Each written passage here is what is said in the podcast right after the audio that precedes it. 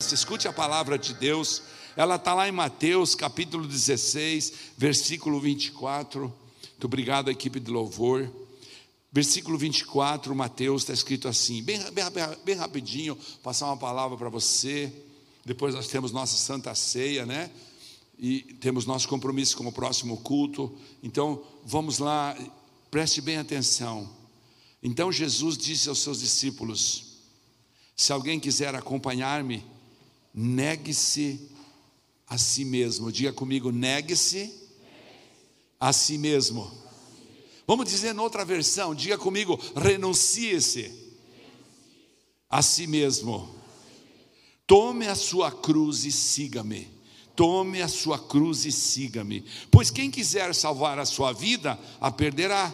Mas quem perder a vida por minha causa, a encontrará. Pois que adiantará o homem ganhar o mundo inteiro e perder a sua alma? O, o que o homem poderá dar em troca da sua alma? Até aí. Depois nós continuamos. Irmãos, você veja que coisa interessante. Eu pedi para os irmãos colocar esse quadro aí, faz alguns anos que a gente tem esse quadro, e esse quadro está sempre na sala que eu atendo lá embaixo porque essa é a minha vida, e essa é a vida do cristão, estar eu, eu pregado na cruz, esse quadro aqui. Esse é um quadro pintado à mão por uma irmã lá de Foz do Iguaçu, um quadro artístico mesmo, coisa linda, né? Mas mais importante que isso é a significância, é a simbologia.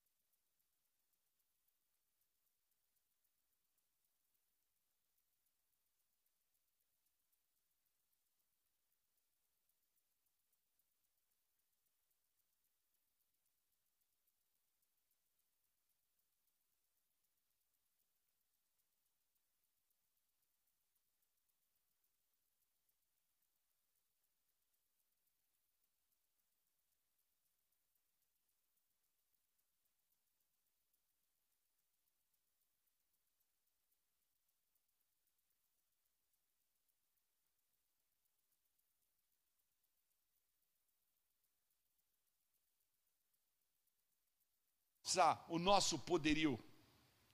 Projetada pelos persas e popularizada por Alexandre o Grande, a cruz foi aperfeiçoada pelos, romanos como uma forma de, de não precisa explodir também, Parar de funcionar, tudo bem, mas escute. Aleluia.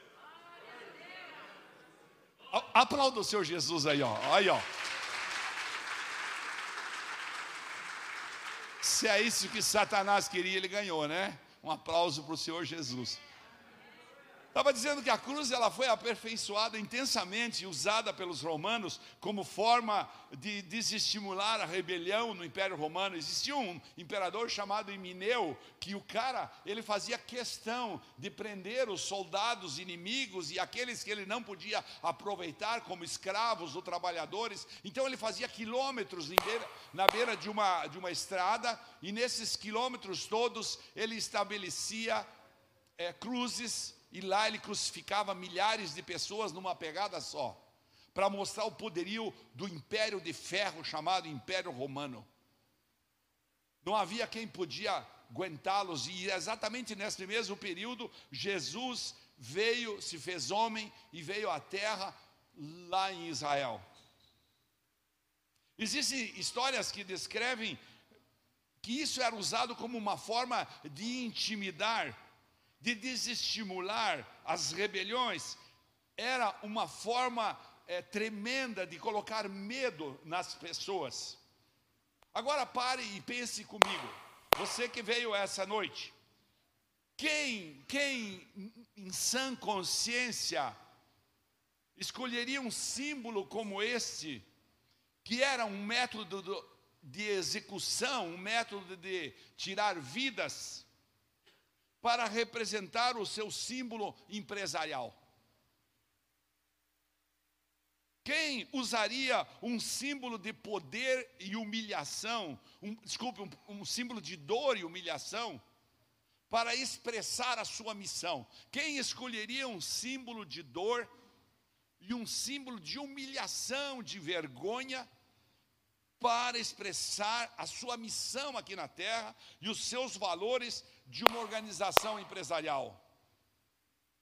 Jesus então nos convida a tomar a nossa cruz nesse texto que nós lemos e segui-lo para salvar o quê? Para salvar a nossa alma. Jesus então diz: Bom, para você salvar a sua alma, tome a sua cruz e siga-me. É a mensagem dita de maneira muito estranha de que Deus, o Todo-Poderoso, se tornou um de nós e seu destino final já estava definido foi a cruz. O pior tipo de morte que então existia naquela época.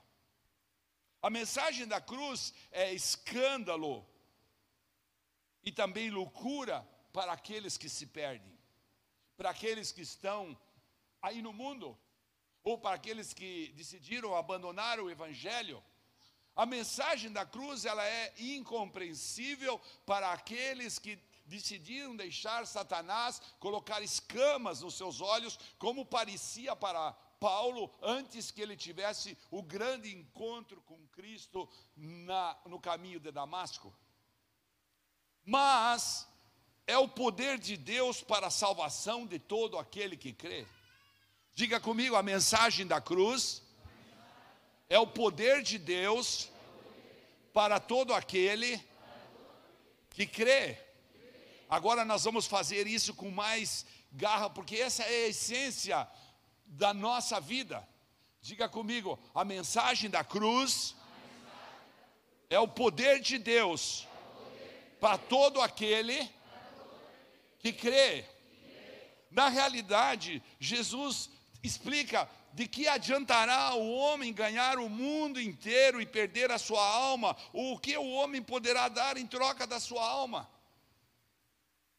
Agora eu quero que você entenda em que contexto isso aconteceu, em que contexto Jesus está falando isso para os seus discípulos, para você entender como isso é importante para mim e para você, porque esse contexto precisa sair dentro dos nossos corações essa noite arraigado, enraizado, como uma decisão de vida, como uma decisão de quem realmente entende que esse é poder e esse não é tristeza, isso é alegria, isso não é tristeza, isso é um mover sobrenatural de Deus, como socorro àqueles, ou seja, quando Deus está dizendo um não para nós, Ele está simplesmente dizendo: Eu te amo, por isso eu estou te preservando. É assim Ele fez com a palavra dele, Ele deixou o manual dele e falou: Olha, esse manual é cheio de não, é cheio de proibido é cheio de princípios, é cheio de mandamentos, é cheio de fundamentos, é cheio de estatutos, mas eu, eu deixo isso porque eu te amo e eu quero preservar a tua vida,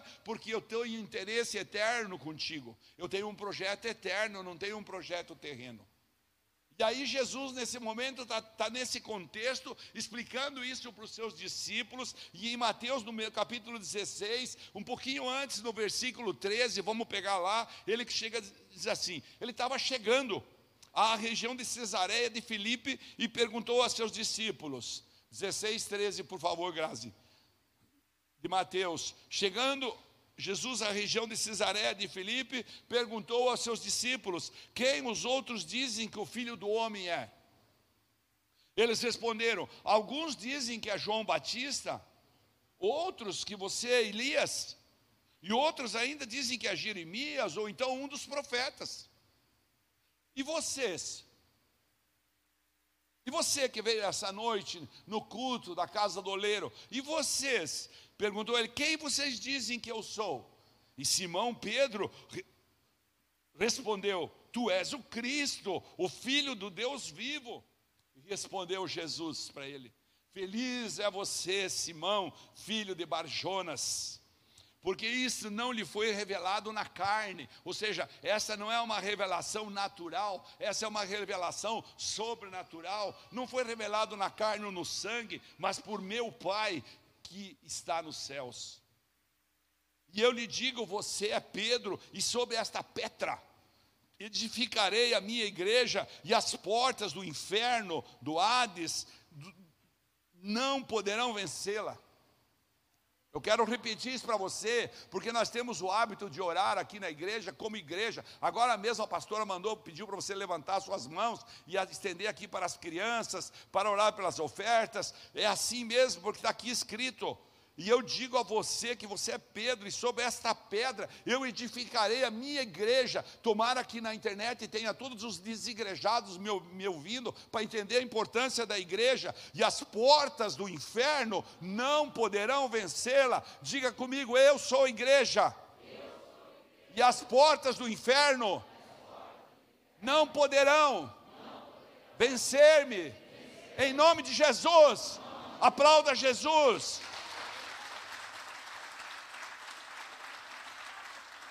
E aí Jesus completa, porque Jesus não, nunca faz nada pela metade, né? Ele completa para o Pedro dizendo: Eu lhe darei as chaves dos, do reino dos céus. Olha só, eu lhe darei a chave do? Da, da, da, da, da casa do oleiro?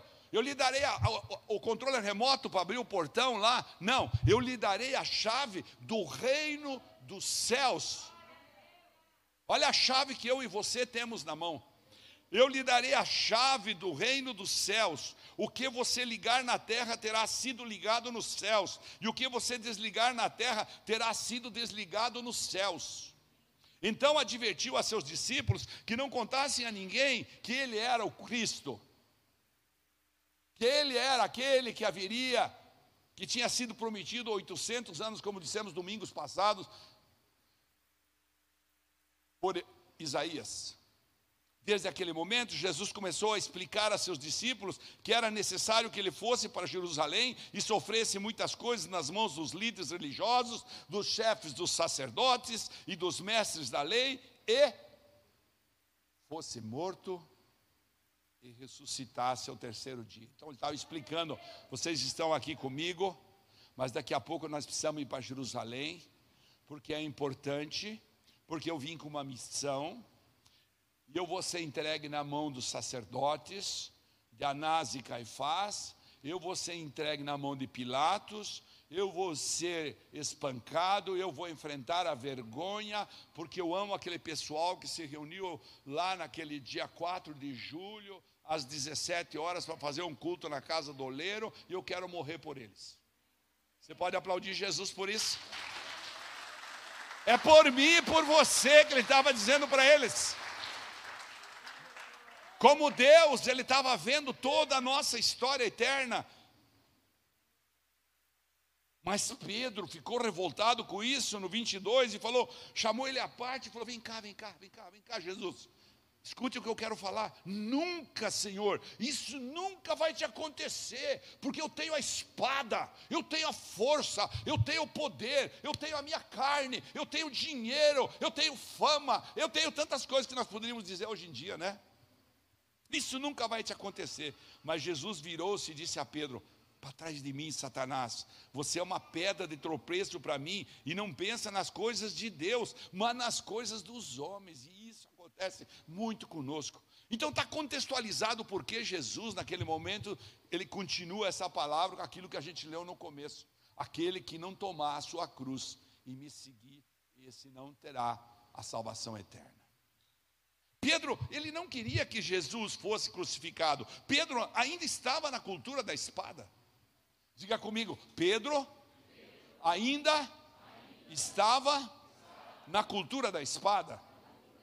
Então as pessoas vieram perguntar para mim aqui quando eu estava sentado, pastor, como é que é o nome dessa palavra? Eu falei, vai lá, coloque lá, a cruz ou a espada? A cruz ou a espada? O que, que eu escolho? Os discípulos de Jesus, os seus familiares, todos, quando ouviam aquilo, ficavam indignados, falando: Não, nós não vamos deixar o nosso mestre, que tem tanta sabedoria, ser crucificado. Que é isso? Pedro resistiu a Jesus para que ele não seguisse o caminho do sacrifício, o caminho da cruz, para a missão, não cumprisse a missão espontânea que ele veio fazer. Pedro se achou, né? Pedro falou: Bom, eu tenho a capacidade de convencer. Tem muito crente que tem essa coisa. Não, não é bem assim como o pastor fala, não é bem assim como a igreja fala. Eu não preciso abrir mão desse negócio, eu não preciso abrir mão do meu eu agora, eu não preciso me manter na cruz. Jesus disse arreda-te de mim, para trás de mim, homem. Disse aos seus discípulos: Sabe por quê?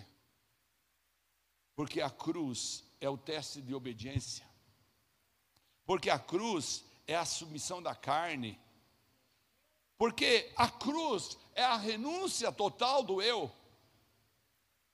Diga comigo, a cruz é a renúncia do eu. Ou seja, a cruz é a mudança de governo. A cruz é aquela coisa que você vai sempre submeter a um governo extraordinário pela fé, descrita na Bíblia. Você vai sempre submeter a tua decisão, a tua escolha a um governo que não é você, e muito menos é o governo militar, ou é o governo público, ou é o governo civil. Você vai submeter ao governo do Espírito Santo mandado por Deus, ou seja, você vai submeter. A cruz é um teste de obediência à palavra. Diga comigo, a cruz é um teste de obediência. Diga comigo, a cruz é a submissão da minha carne. Continue dizendo, diga, a cruz é a minha renúncia total do meu eu.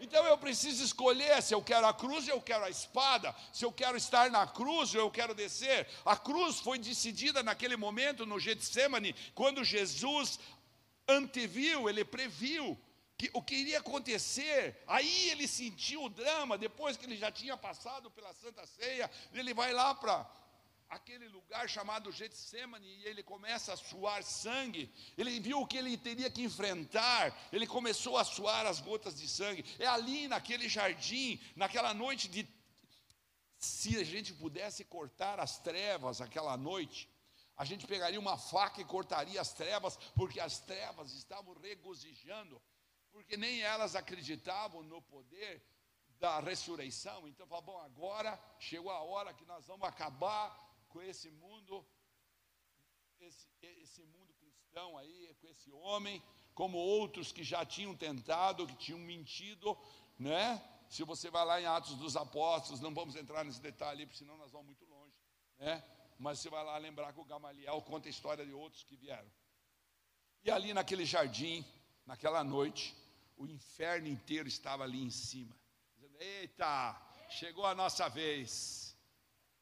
E Jesus, suando sangue, disse: Meu Pai, se possível, passa de mim esse cálice.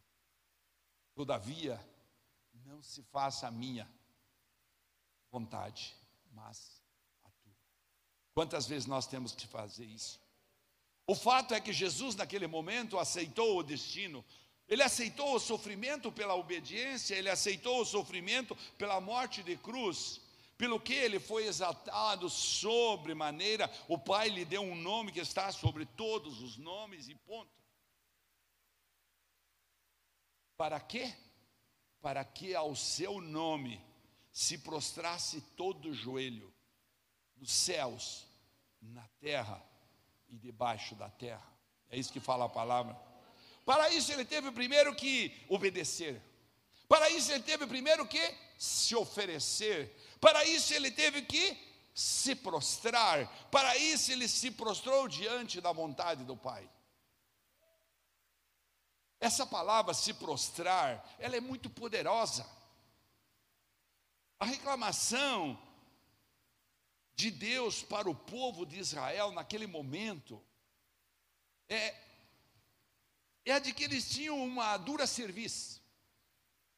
Jesus o tempo todo confronta, confronta os fariseus, os saduceus, os homens da lei, os sacerdotes, os religiosos, o tempo todo Jesus enfrenta e fala para eles: vocês têm uma dura serviço, vocês têm um pescoço que não se dobra.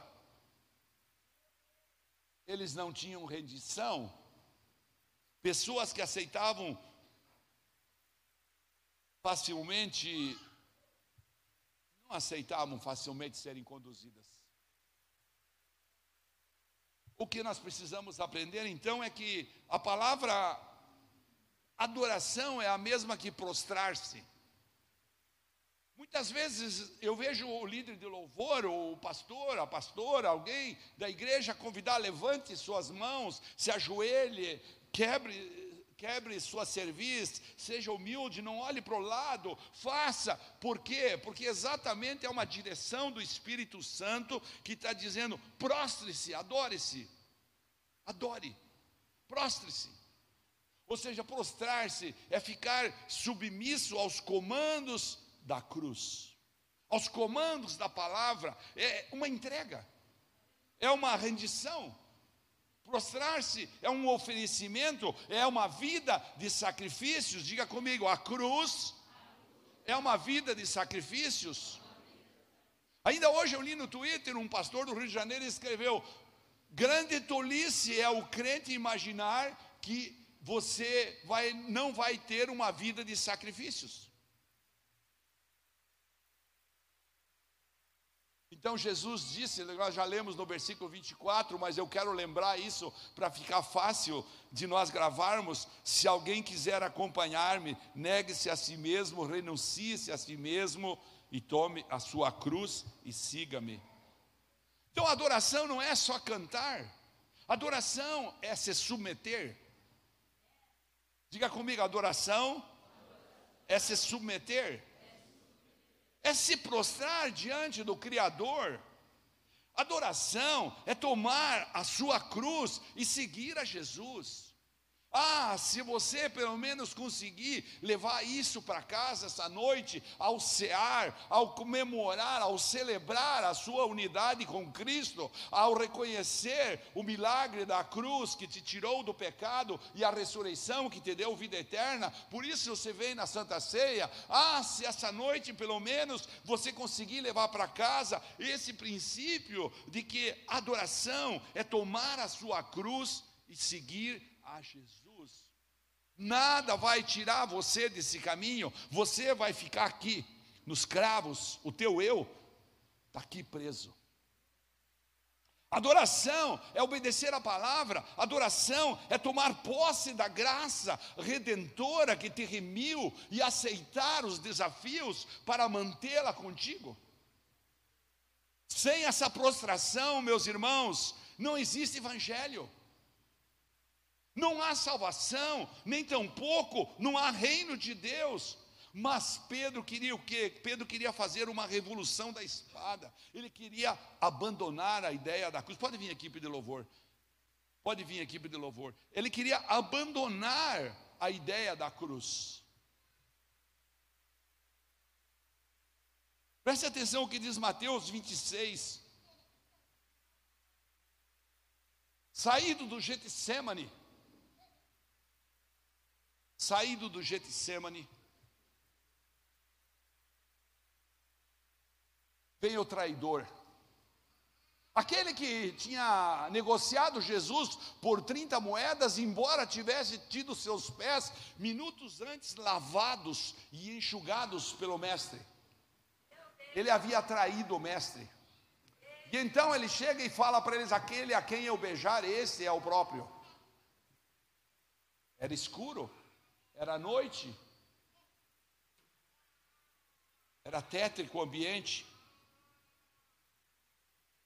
Pedro pega a espada e corta a orelha do Malcolm, porque Pedro estava ainda querendo a espada. Tanto que depois ele negou Jesus. E só mais tarde, quando Jesus aparece depois da ressurreição, aqui há a verdadeira conversão de Pedro. E Jesus fala para o Pedro: guarda a espada. Está no versículo 52 do capítulo 26, Grazi, de Mateus 52 do capítulo 26, disse Jesus: guarde a espada, pois todos os que empunham a espada, pela espada morrerão. E esse é o segredo, meus irmãos, prestou atenção? Diga comigo: guarde a espada, porque todos os que empunham a espada, pela espada morrerão. Então você quer a cruz ou a espada? Você quer a salvação eterna ou quer morrer para a vida eterna? Porque se você decide pegar a espada e lutar com sua carne, lutar com suas forças, lutar sem submissão, lutar sem rendição, lutar sem entrega, lutar sem prostração, lutar sem a verdadeira adoração, o que vai sobrar para você? Diga comigo: morte, morte, morte eterna. 53 fala assim: Você acha que eu não posso pedir a meu pai e ele não colocaria imediatamente à minha disposição mais de 12 legiões de anjos? Eu acho que Jesus nessa hora ficou com vontade de dizer para ele: Lembra-se de quantos soldados eu mandei cercar a casa de um, de, um, de um, profeta chamado Eliseu, quando o rei da Síria mandou que viessem prendê-lo? E eu fiz com que todos os soldados da Síria ficassem cegos? Eu acho que Jesus gostaria de narrar isso tudo para eles, mas naquele momento ele diz assim: como então se cumpriria as escrituras no 54? Como então se cumpririam as escrituras que dizem que as coisas que deveriam acontecer dessa forma? Como então eu, eu seria entregue na cruz de livre e espontânea vontade para pagar o pecado de todos aqueles que em mim creem? Quantos não gostariam de ver nascer aí uma revolução toda diferente? E eu gostaria até de narrar uma delas que eu fiquei imaginando. Que Jesus, então, numa curva dessas, de quando ele está indo para o Calvário, ele saísse correndo para um lado, rapidamente, e ali vinha com ele todas as pessoas que estavam a favor dele, e então eles prendiam Anás e Caifás e, e Pilatos e todo mundo, e crucificavam todo mundo, e declaravam: agora Jesus é o rei de Israel, acabou aqui o Império Romano, e nós vamos acabar, porque nós temos o poder sobrenatural de Deus à nossa disposição, mas Jesus optou pela vergonha ele optou pela morte, ele optou pelo sofrimento, eles não conseguiam encarar ele ao ponto que eles colocaram uma faixa nos olhos dele para quando espancavam, porque eles não conseguiam encarar a vergonha. Quantos têm abandonado a cruz preferindo a fama? Quantos têm abandonado a cruz preferindo o sexo casual? Quantos têm abandonado a cruz preferindo o aborto? Quantos têm abandonado a cruz preferindo o dinheiro? Quantos têm abandonado a cruz preferindo a sua própria seu próprio ventre, olhando para o seu próprio eu? Quantos têm dito para Jesus, Jesus, deixa eu descer cinco minutos da cruz, eu só vou até ali uns minutinhos, eu vou continuar essa palavra no segundo culto? Então, se você tem interesse em, em acompanhar, no segundo culto, corra para sua casa, nós vamos transmitir ao vivo. Você pode acompanhar o raciocínio que eu estou colocando aqui.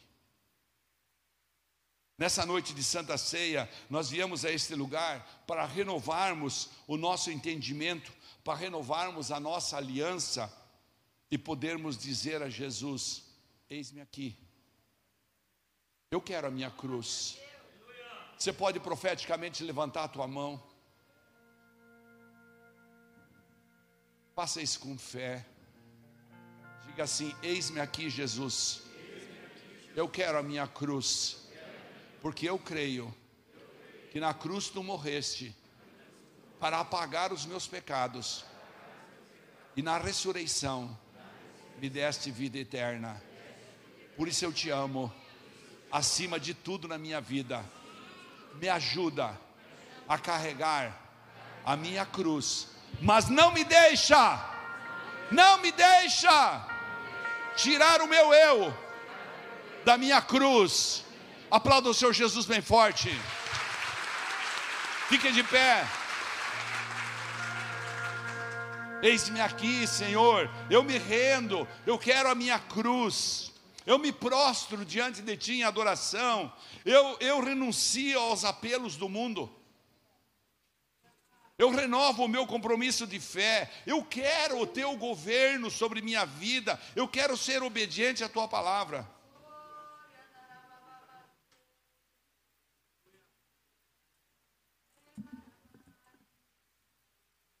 Pois quem quiser salvar a sua vida, a perderá. Mas quem perder a sua vida por minha causa e pelo Evangelho, a salvará.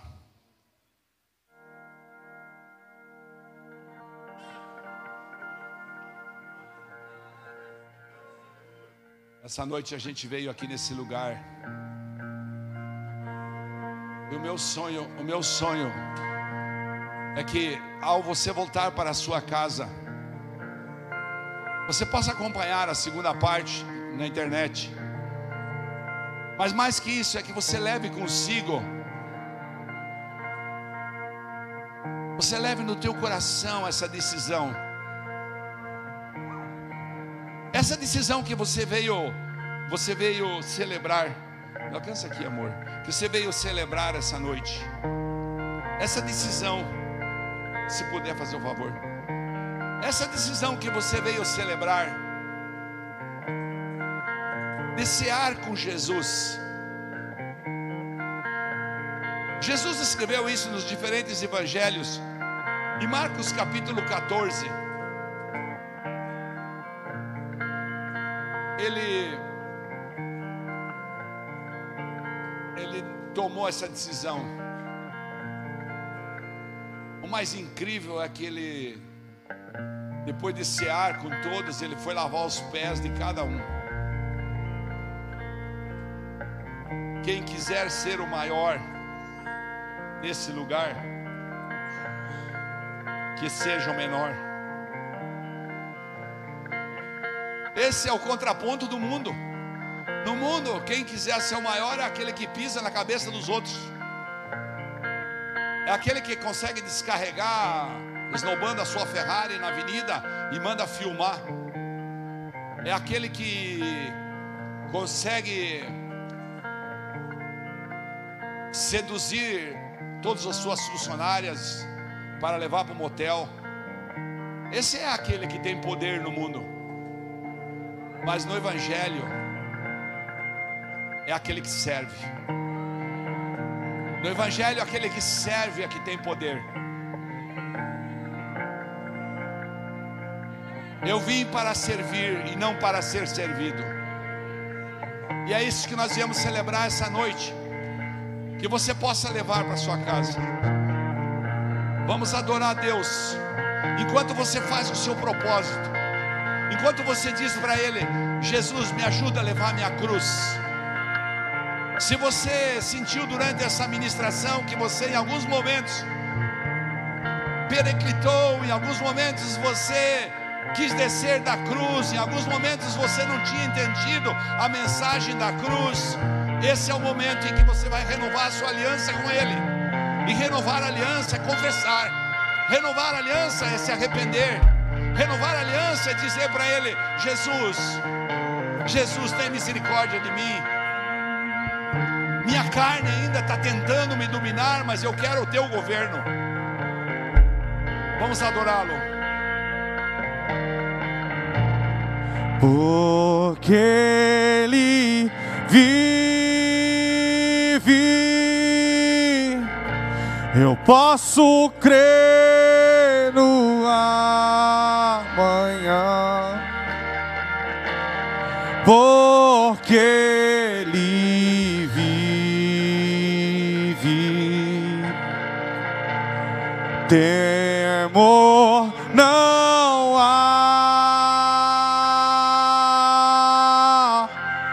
mas eu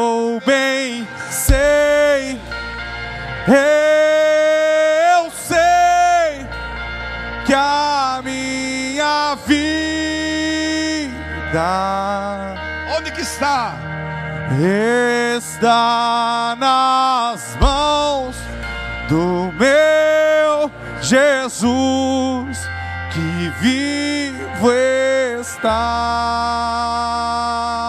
porque Ele vive, Você pode dizer isso? porque Ele vive. Profetize isso para a sua vida. Posso crer no amanhã, Porque Ele vive. porque Ele Não tenho medo de nada. O mundo não pode me, me pôr medo. Satanás não pode me pôr medo. Mas eu bem sei Mas eu bem sei, que é eu sei que a minha vida está onde? Onde está a tua vida? está nas mãos do meu Jesus que vivo está. Enquanto comiam, Jesus tomou o pão. Jesus tomou o pão. Você pode pegar o teu pão do teu cálice. Jesus tomou o pão, deu graças. Nós consagramos esses elementos a Ti, Jesus, para que possamos dar graças. Abençoou, dizendo: Tome isto é meu corpo, que é dado por vós para a remissão dos vossos pecados. Eu sei que junto com esse meu corpo irão irão os desafios do sacrifício, da renúncia, da prostração, da adoração. Junto com o meu corpo irá o meu estatuto, o meu princípio, a minha Bíblia. Mas eu te dou a certeza de uma vida eterna. Eu troco isso tudo contigo. Em amor, eu dou a minha vida por ti. Então ele tomou o pão, deu a seus discípulos e dizei: Comei, este é o meu corpo. Pode comer.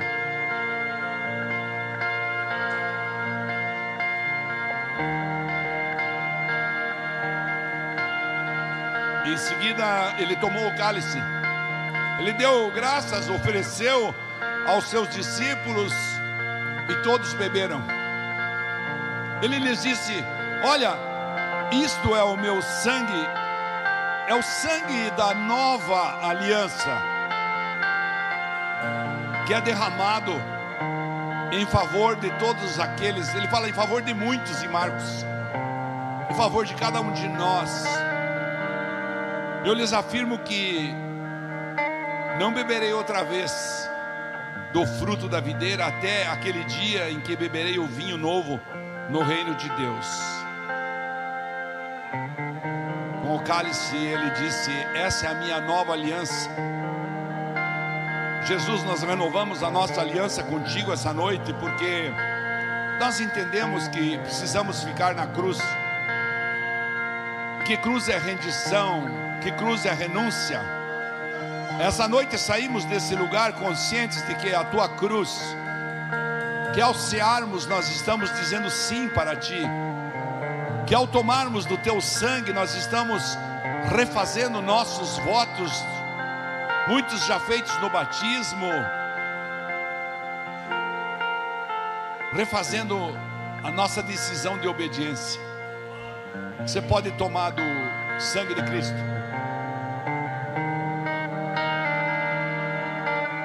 Interessante que Marcos descreve que depois disso, ele fala no versículo 26, se puder colocar aí 14, 26 de Marcos.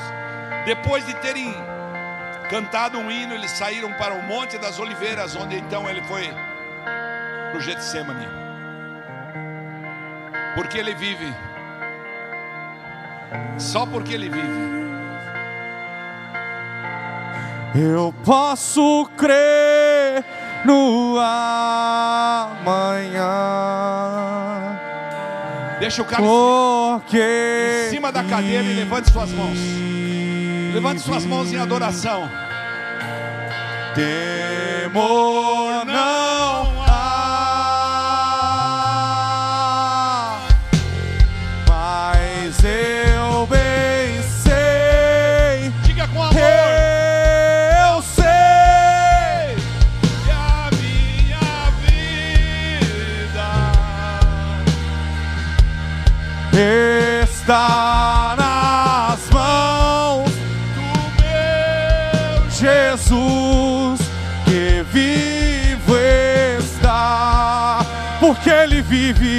somente a igreja, porque Ele vive. Nós te adoramos, Jesus. Nós assumimos um compromisso contigo. Nós temos uma aliança da cruz. Porque Ele Nós nos prostramos diante de ti. Nós temor rompemos nossos laços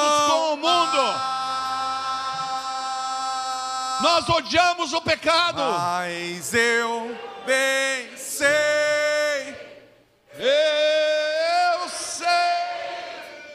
que a minha vida está nas mãos do meu Jesus que vivo está. Você pode aplaudir o Senhor Jesus bem forte. Você pode aplaudir.